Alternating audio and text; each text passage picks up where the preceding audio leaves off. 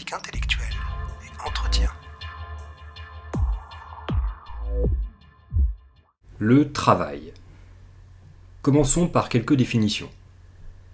On peut définir le travail comme une activité qui vise à produire un résultat utile au prix d'un certain effort.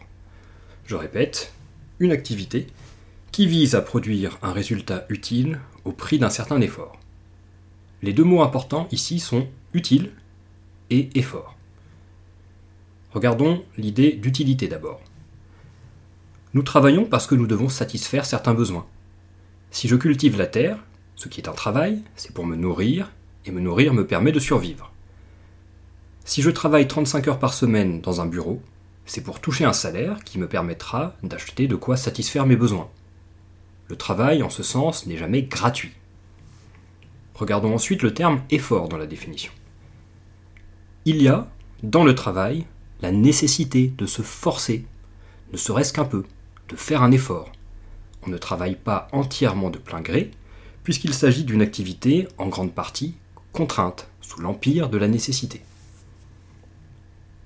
Travail ici a un sens très large. Il faut le distinguer de l'emploi, qui désigne plutôt un travail rémunéré, payé. L'emploi n'est qu'une sous-catégorie du travail. En effet, nous travaillons une grande partie de notre temps, parfois même sans nous en rendre compte. Faire le ménage, trier le linge, veiller à l'hygiène et à la santé des enfants, si nous en avons, c'est ce que l'on appelle du travail domestique. Si ce travail n'est pas rémunéré, il cadre, bien avec ce que nous avons appelé du travail, ce qui vise à produire un résultat utile au prix d'un certain effort. Dès lors, il est absurde de dire qu'une femme au foyer ne travaille pas. Elle n'a certes pas d'emploi, mais elle travaille bel et bien. On pourrait par ailleurs reconnaître le travail à un critère bien précis pour nous, quoique variable d'un individu à l'autre. Il y a travail dès que nous sommes contraints de faire une activité que nous abandonnerions tout de suite si nous en avions la possibilité. Pensez d'ailleurs aux personnes riches, fortunées. Dès qu'elles en ont la possibilité, elles s'efforcent de déléguer tout ce qui s'apparente à du travail à des employés, et elles quittent très souvent leur emploi. Quant à savoir si elles sont plus heureuses dans une vie d'oisiveté, la réponse est très loin d'être simple. Nous pouvons désormais définir ce qui s'oppose au travail. Deux concepts sont à retenir. Le loisir et l'oisiveté. Le loisir peut être défini comme le temps où nous, ne sommes pas en emploi, où nous ne sommes pas en train d'accomplir un travail rémunéré. Cependant, ce moment de loisir est défini négativement, c'est-à-dire par opposition au temps de travail. Le loisir, autrement dit, c'est le répit que l'empire du travail nous laisse à certains moments. La notion d'oisiveté, ensuite, est plus exigeante. Définie sans connotation péjorative, elle désigne un temps libre de tout besoin, c'est-à-dire un temps où nous avons l'esprit tranquille, libéré de toute contrainte matérielle.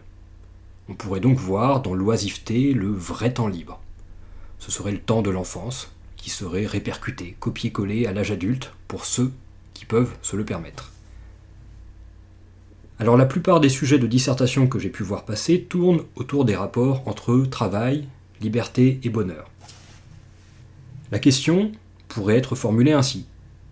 Le travail est-il un obstacle à une vie libre et heureuse?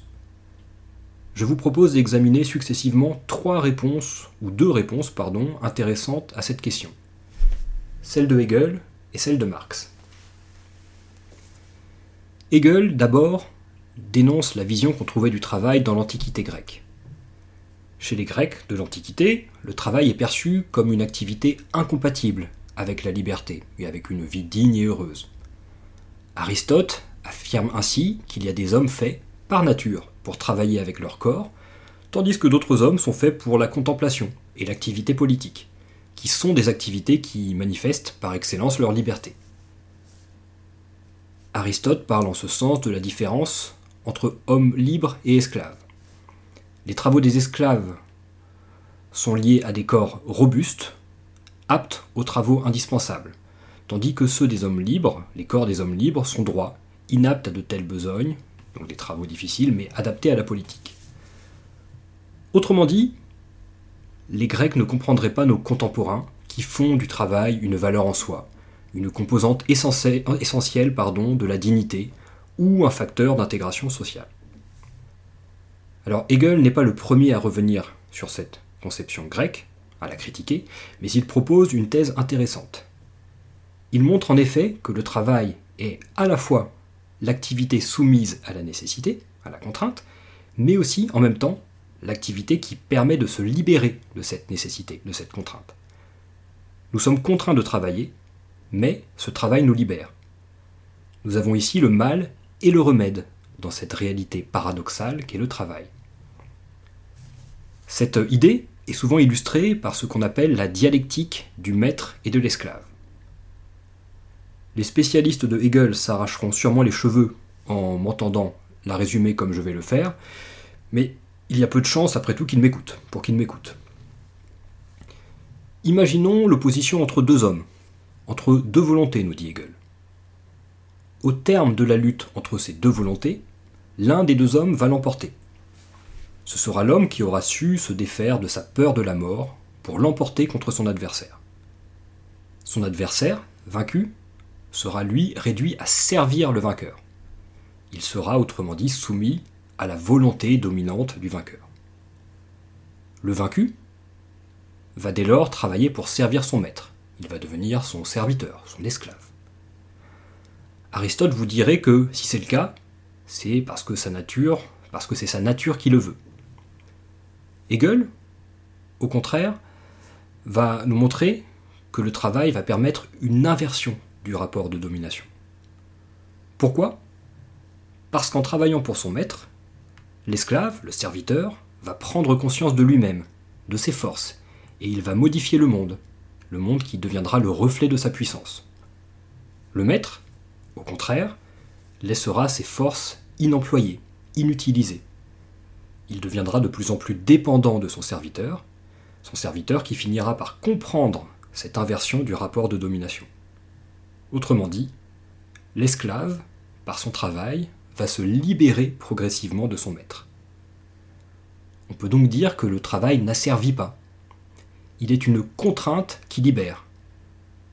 Le concevoir simplement comme une contrainte, une limitation de notre liberté, est, selon Hegel, une vision réductrice, une vision abstraite. Il y a, dans le travail, la possibilité d'un dépassement de notre situation initiale de contrainte ou de dépendance. Hegel parlerait ainsi de dialectique, c'est-à-dire une sorte de transformation ou de dépassement d'une réalité initiale tout en, en conservant une, partie. Eh bien voilà une bien belle idée, nous dirait Karl Marx. Une bien belle idée qui n'a sa place justement que dans le monde des idées, lequel n'est qu'un reflet déformé, mensonger, trompeur des conditions sociales, économiques, de son apparition. Dans un texte qui s'appelle Les manuscrits de 1844, Marx, Karl Marx, se propose de retravailler de manière critique la théorie hegelienne du travail, la théorie du travail de Hegel. Le philosophe, dans une perspective matérialiste, nous propose de revenir à la réalité sociale et économique concrète, avant de nous envoler vers de grandes théories abstraites dans le monde des idées. Marx part donc euh, d'une idée euh, ou d'une base concrète. Nous vivons dans une économie capitaliste, nous dit-il. Qu'est-ce que le capitalisme? Eh bien, c'est le système économique fondé sur la propriété privée des moyens de production. Les moyens de production, vous pouvez les comprendre comme l'ensemble des moyens de produire de la valeur. Une machine-outil dans une usine, c'est par exemple un moyen de production la propriété privée des moyens de production, cela signifie donc que ces moyens de production appartiennent à certains individus privés, particuliers. Ces derniers forment une minorité. On les appelle, dans le marxisme, les capitalistes ou les bourgeois. Ces capitalistes, selon Marx, exploitent le travail des travailleurs, qui sont appelés les prolétaires ou les ouvriers. Les prolétaires sont des individus qui, ne possédant pas les moyens de production, sont contraints de vendre leur force de travail aux capitalistes pour survivre. La force de travail ici serait euh, du temps et de l'énergie, si vous voulez. Autrement dit, les prolétaires vont vendre leur temps et leur énergie pour travailler sur les machines des capitalistes. Cette situation produit de l'aliénation, nous dit Marx. De l'aliénation. C'est la notion importante ici. Je vous propose de vous lire un court texte qu'il a décrit avant d'en signaler les points importants. Je commence. En quoi consiste l'aliénation du travail? D'abord dans le fait que le travail est extérieur à l'ouvrier, c'est-à-dire qu'il n'appartient pas à son essence, que donc dans le travail, celui-ci ne s'affirme pas, mais se nie, ne se sent pas à l'aise, mais malheureux, ne déploie pas une, libre activité physique et intellectuelle, mais mortifie son corps et ruine son esprit. En conséquence, l'ouvrier n'a le sentiment d'être auprès de lui-même qu'en dehors du travail, et dans le travail, il se sent en dehors de soi. Il est comme chez lui quand il ne travaille pas, et quand il travaille, il ne se sent pas chez lui. Son travail n'est donc pas volontaire mais contraint, c'est du travail forcé. Il n'est pas la satisfaction d'un besoin, mais seulement un moyen de satisfaire des besoins en dehors du travail. Le caractère étranger du travail apparaît nettement dans le fait que, dès qu'il n'existe pas de contrainte physique ou autre, le travail est fui comme la peste. Le travail extérieur, le travail dans lequel l'homme s'aliène, est un travail de sacrifice de soi, de mortification. Enfin, le caractère extérieur à l'ouvrier du travail apparaît dans le fait qu'il n'est pas son bien propre, mais celui d'un autre, qu'il ne lui appartient pas lui-même, mais appartient à un autre. L'activité de l'ouvrier n'est pas son activité propre, elle appartient à un autre, elle est la perte de soi-même. Fin de la citation. Alors on peut résumer euh, ce, texte très dense en quelques traits, en quelques points. Marx nous montre que le travail de l'ouvrier d'abord est un travail qui ne lui permet pas de réaliser son humanité. L'ouvrier souffre d'aliénation, il est aliéné au sens où il est comme coupé, privé de lui-même. C'est une dépossession de soi. Pourquoi? Parce que le travail dans le monde capitaliste est orienté vers l'efficience, la productivité. L'ouvrier est soumis à une division du travail et à des cadences qui enlèvent à son travail son sens, sa valeur et sa dignité. L'ouvrier est une pièce d'une machine productive inhumaine. Pensez notamment à cette scène célèbre du film Les temps modernes de Charlie Chaplin, où le personnage principal, ouvrier dans une grande usine, finit par devenir une sorte de rouage d'une gigantesque machine au sein d'une usine. Il est comme robotisé, mécanisé. On a donc ici une première dimension de l'aliénation, par le travail, qui est la dépossession de soi. Deuxièmement, l'aliénation correspond au fait que l'homme conçoit le temps de travail comme un moment de négation de soi. Il ne se reconnaît pas dans l'activité qui lui est imposée, et il ne perçoit donc sa vraie vie sa vie authentique, que dans le temps du loisir. Troisièmement, enfin, l'aliénation correspond au fait que le produit du travail de l'ouvrier ne lui appartient pas. L'ouvrier, soumis à une volonté extérieure, produit une chose qui ne lui est pas directement utile, qui ne lui bénéficie pas. Il n'en tire qu'un bénéfice indirect, sous la forme du salaire nécessaire à sa survie. Ce salaire, soit dit en passant, est privé d'une partie de la valeur créée par l'ouvrier, valeur qui est captée par le capitaliste. On appelle cela l'exploitation. Dès lors, le travail s'oppose-t-il à la liberté, au bonheur? Il serait possible de jouer Marx contre Hegel pour défendre une thèse nuancée. Le travail, nous dit Marx, aura toujours une dimension de contrainte. Toutefois, il est possible de desserrer, de diminuer cette contrainte et de se défaire de l'aliénation propre au travail dans le monde capitaliste. La solution, nous dit Marx, c'est une réorganisation de la production. Cette réorganisation passe par un changement de système économique, avec le passage à une économie de type communiste, le communisme donc, fondé sur la propriété collective des moyens de production. Dans un système où les moyens de production sont collectifs, où ils appartiennent à tous, à la société, au collectif, les travailleurs peuvent organiser collectivement cette production, sans être placés sous la domination d'un propriétaire, d'un donneur d'ordre capitaliste. Par ailleurs, ces travailleurs n'ont aucune raison de s'imposer des cadences infernales ou des conditions de travail indignes. Enfin, ils ne travaillent plus pour un seul individu ou des actionnaires, mais pour tout le monde, c'est-à-dire aussi pour eux-mêmes. Marx oppose ainsi deux images dans un texte ultérieur intitulé Le Capital. Marx nous dit que le travail appartient au royaume de la nécessité.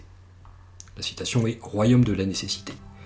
Il est toutefois possible d'aménager, de réduire ce royaume de la nécessité pour faire place au royaume de la liberté. Pourquoi pas?